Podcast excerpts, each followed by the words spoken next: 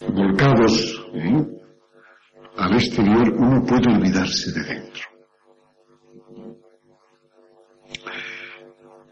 Eh, sospecho que tarde o temprano mm, el interior nos va a reclamar.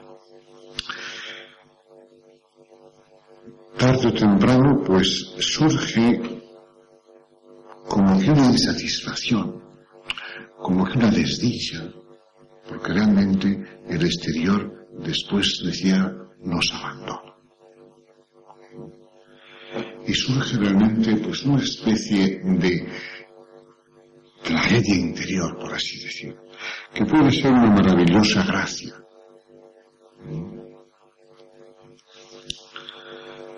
Ese despertar de nuestra interioridad puede producirse a veces a través de situaciones realmente dolorosas.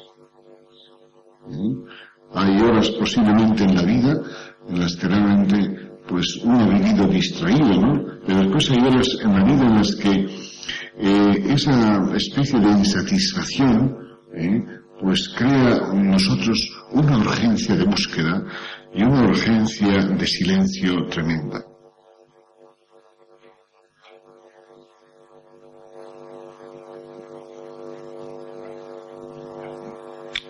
Hay muchas formas de escaparse del interior. Y no es que en esta mañana las vayamos a, revisar todas, porque quizá cada uno tiene sus propias huidas, cada uno vive pues sus propias escapadas, por así decirlo. Pero algo sí que podemos comentar. Forma de huir puede ser sencillamente, una forma de escaparse, pues puede ser sencillamente, digo, vivir preocupados por reformar nuestro entorno. ¿Eh? A veces esta preocupación pues adquiere eh, una gran tensión, que es una gran fuerza. Queremos reformar lo de fuera nos empeñamos en reformar de afuera. En el fondo, quizá uno está inhibiéndose. Es posible que haya una verdadera inhibición. Uno se sienta eximido en esa búsqueda de reformar el exterior, se sienta eximido de la gran transformación a que le urge y a que le llama pues el Evangelio en su corazón. Hay dos palabras en el Evangelio, digo, una, palabra del Evangelio que expresa muy bien esta transformación, ¿no? Es la palabra metanoia, ¿no? Conversión, ¿no? Que en el fondo pues podría decirse que es, la transformación interior, la reforma interior, el nacimiento interior, la transfiguración interior, ¿no? ¿Mm? Hay otra palabra, que no está en el Evangelio, pero que es frecuente en el mundo de la salud, ¿no? ¿Eh? es la palabra paranoia o paranoico. El paranoico es el que busca no su reforma, sino la reforma de los otros. Los otros son los que necesitan reformarse. Es el exterior el que necesita reformarse. El exterior siempre es un enemigo.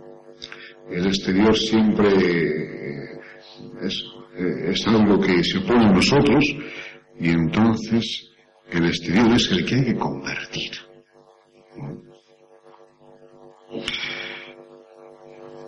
Puede ser una forma sutil a veces, ¿eh? por la que sin darnos cuenta nos evadimos ¿eh?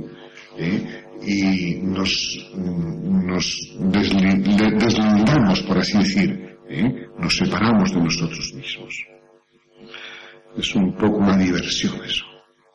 Divertirse en cuanto que significa separarse de sí. Uno se divierte buscando reformar eso, lo que está fuera. Uno se separa de sí mismo de esa manera.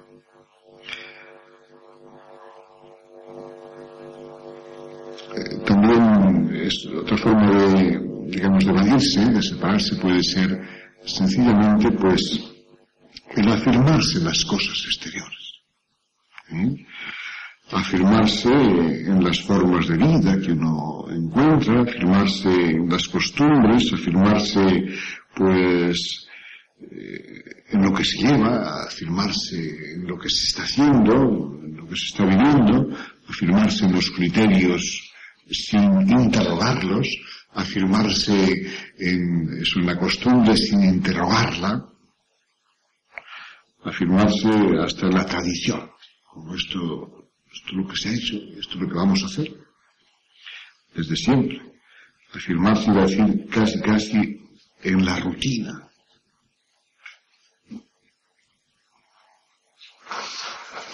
También aquí pues uno se, en el fondo pues puede vivir amparado en esta tradición, amparado en esta costumbre, amparado en esto que es lo que se lleva, pues uno puede vivir realmente un poco de espaldas, o bastante de espaldas, ¿eh? a su interior, a su corazón. Otra forma también de separarse de dentro, pues puede ser sencillamente el buscar nuevas formas de vida. ¿Eh? Dedicarse a buscar nuevos estilos, decimos, nuevos modos de vivir, nuevos modelos. ¿eh? ¿Eh? otro modo de escaparse es andar un poco a la caza de modelos. Vemos modelos de vida. ¿eh? hoy en la sociedad se habla de un nuevo modelo de sociedad. De crear un nuevo modelo de sociedad. También se habla en la vida eclesial de un nuevo, modo de iglesia, un nuevo modo de vida religiosa. Y, y vivir eso está limitadamente, pues puede ser también una ocasión en la que uno se separa, en la que uno se separa de sí mismo. Podemos mm, coleccionar, hacer una un álbum de modos de vivir. Podemos hacer una colección de formas de vida. Incluso podemos hacer una colección de formas de oración, de formas de meditación. Y uno pues a lo mejor se queda tan satisfecho. Ha coleccionado pues modos de oración, modos de contemplación, o modos de silencio, o modos sencillamente de vivir, ¿no? Pero realmente, pues eso tampoco satisface. La vida, decimos, no se registra en un álbum. ¿Eh? La vida se resiste a ser coleccionada en un álbum. La vida es incoleccionable. La vida no cabe en un modo, tampoco. La vida no cabe en una forma. ¿eh? La vida es algo sin forma. Eh, ya lo sé que hay una forma, una forma que tener y un modo que tener, pero la vida probablemente está mucho más allá. Pero puede ser peligroso quedarse en la forma.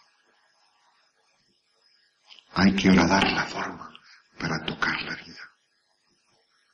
Uno puede tener un cuenco de agua, pero mientras no rompa el cuenco, lo orade, o mientras no introduzca la mano, pues realmente no toca el agua.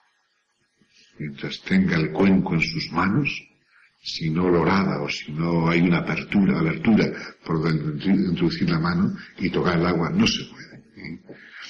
Eh, la forma de vida, el modelo de vida, pues no es lo más importante. Es importante, pero no lo es todo. ¿eh?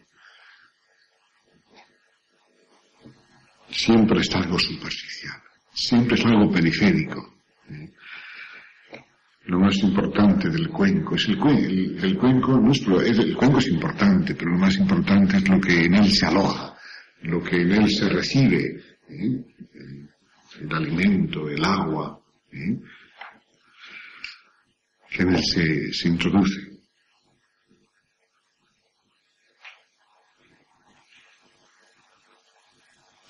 Eh, quizá otra manera también de escaparse, ¿no? Eh, pues es sencillamente fijarse mucho, eh, quiere decir instalarse cristalizar eh, pues eh, en, nuestras prácticas, en nuestros ritos, ¿eh? en nuestras costumbres sencillamente. Incluso a veces hablamos de los pilares. Y los pilares de la vida, pues a veces son, pues, bueno, pues eso. Todos lo sabéis. Un rito, una ceremonia, como si fueran los pilares de la vida. Increíble. Llamar los pilares de la vida, de la vida de la iglesia, de la vida religiosa, pues son unas cuantas cosas que están realmente en la zona más superficial. Es un modo quizá, ¿eh? es un modo quizá de realmente evadirse de, de las llamadas más profundas del corazón del hombre. Porque todo eso enmascara la interioridad, todo eso oculta, todo eso disimula la interioridad. Y realmente en el silencio y en la verdad del corazón no hay que disimular nada. No hay que hacer una toilette espiritual.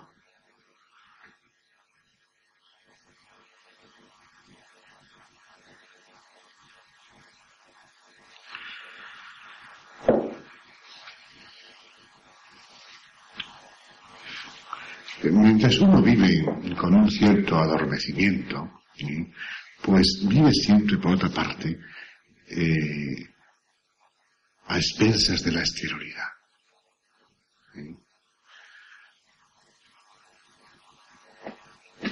Y por eso, cuando uno vive adormecido, eh, dormido, digámoslo así, pues vive siempre eh, reaccionando ante las cosas. La reacción siempre es un gesto creo que ya comentábamos un día, es un gesto no elegido, no decidido, no valorado, no, no, querido, por así decir. Es un gesto realmente instintivo. Y por eso, eh, cuando uno vive así, reaccionando, en el fondo vive eh, en un estado de esclavitud del exterior. Porque reaccionamos un poco, decimos, como autómatas, ¿no? Como un robot. Le das una tecla al robot y reacciona de una manera. le das a otro y de otra manera. Y a veces en la vida, pues uno también vive reaccionando así. Le dicen tal cosa, pues reacciona así. Le dicen otra cosa y de otra manera. Lo cual significa que realmente estamos inmensamente lejos de la luz lejos de la luminosidad de nuestro corazón, lejos de la libertad de nuestro corazón. Y es por eso que vivimos pues de esa manera tan robotizada, tan estandarizada, tan mecanizada, por así decir. Es siempre vivir en dependencia. Vivir dormidos, vivir sin esta apertura a la luz y a la libertad interior, es vivir siempre dependiendo del exterior esclavizados por Él, sometidos a Él. En cambio, mm, junto a esta palabra reacción, podríamos hablar, y he pronunciado otra, la libertad. Podríamos decir que cabe esa libertad de la acción. Mm, es el gesto con el que uno realmente responde algo, pero con lucidez. Responde algo dándose cuenta. Responde algo después de haber elegido la respuesta o la acción más apropiada a ese momento. Pero no intensadamente, no eso, atoladamente, sino con plena conciencia, con plena luz, con, con plena, digamos, sabiduría interior.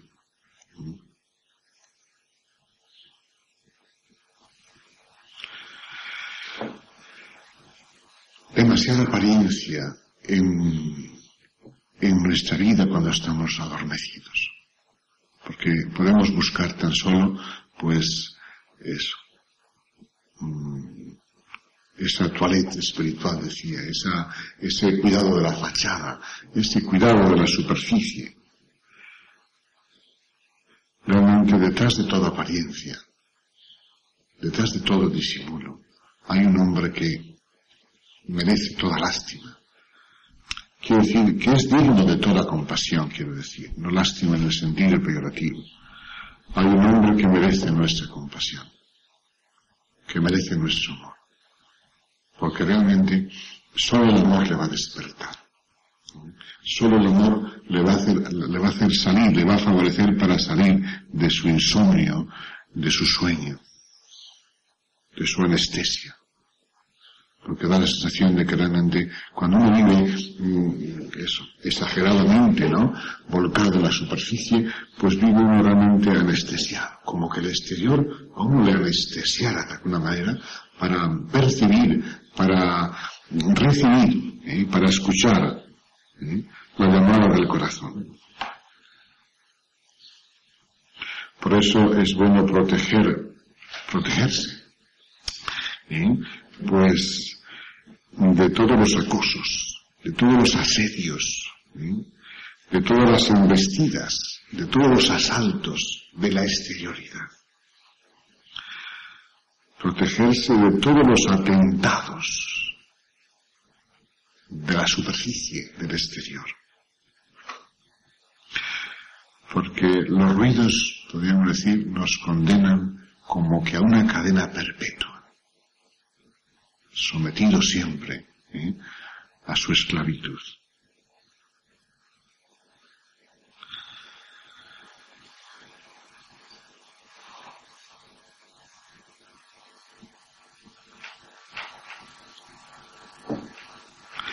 Eh, es una suerte, por eso, el que uno se eche de menos a sí mismo. Cuando uno se echa de menos a sí mismo, eh, es cuando empieza, digamos, a emerger una cierta insatisfacción. Empieza a emerger, pues, una cierta tristeza, o una cierta inquietud, un cierto sobresalto. Advertid que Jesús proclamó las bienaventuranzas frente a gente insatisfecha. Así que la insatisfacción no es una condena, quiere decir, no, no es un asalto que realmente nos va a destruir. Puede ser un sobresalto que nos salva, puede ser un sobresalto que nos abre ¿eh? al otro clima, a la otra atmósfera, al otro paisaje, al paisaje de nuestro corazón, al paisaje de nuestra interioridad.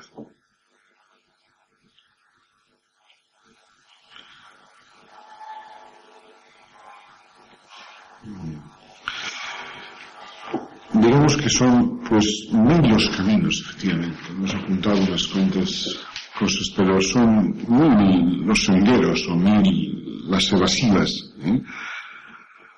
a través de las cuales, pues, el hombre puede huir de sí mismo. El hombre se ausenta de sí mismo.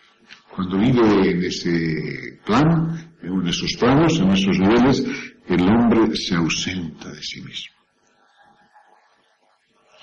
Hablamos de que también el hombre se ausenta por el trabajo, por la acción.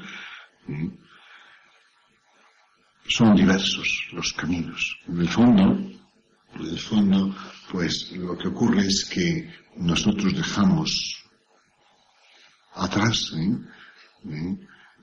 Olvidamos sencillamente nuestro interior. El interior nunca nos olvida. Felizmente el interior nunca nos abandona pero el interior siempre puede ser el abandonado, que es otra cosa. El interior siempre puede ser el, el eso, el marginado.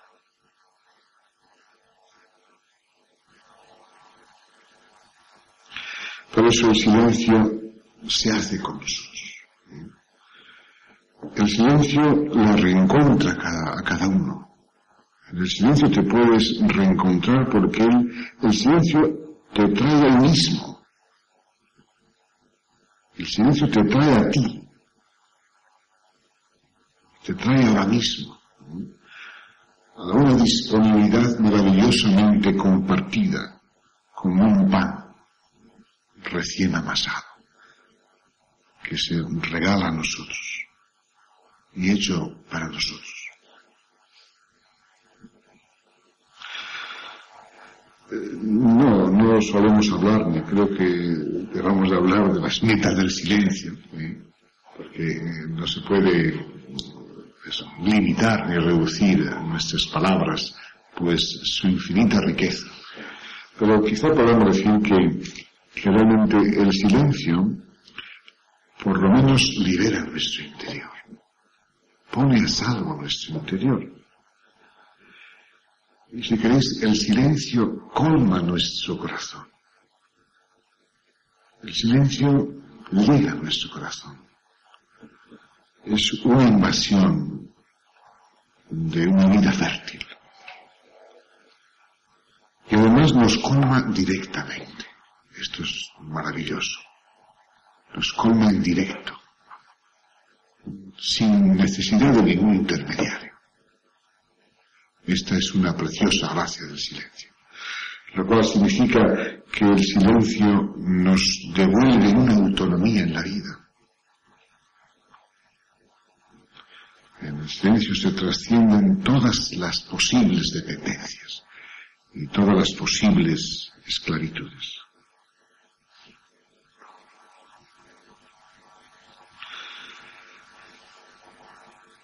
Quizá la inquietud, ese sobresalto decíamos, ¿eh? pues puede ser realmente también la maravillosa gracia de esta hora nuestra. El hombre que vive desligado de sí mismo, el hombre que vive separado de sí mismo, como que allá en lo oculto de su corazón hubiera una necesidad, si hiciera presente ¿eh? una, una fuerza que le impulsa a ligarse otra vez a sí mismo, a unirse otra vez a sí mismo, a encontrarse otra vez consigo mismo.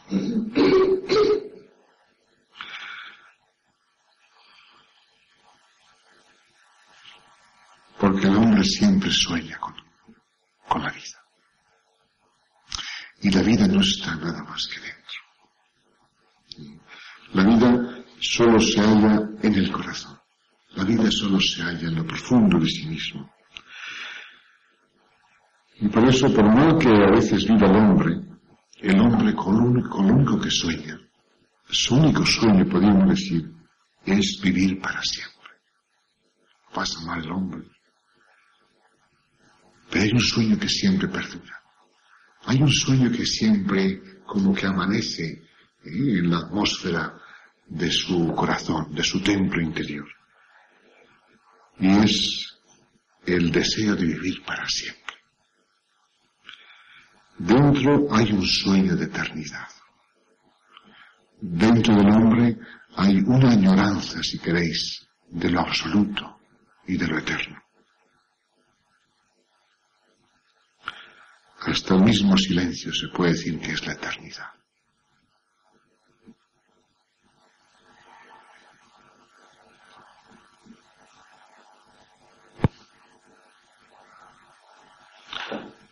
Bueno, pues nos vamos a quedar.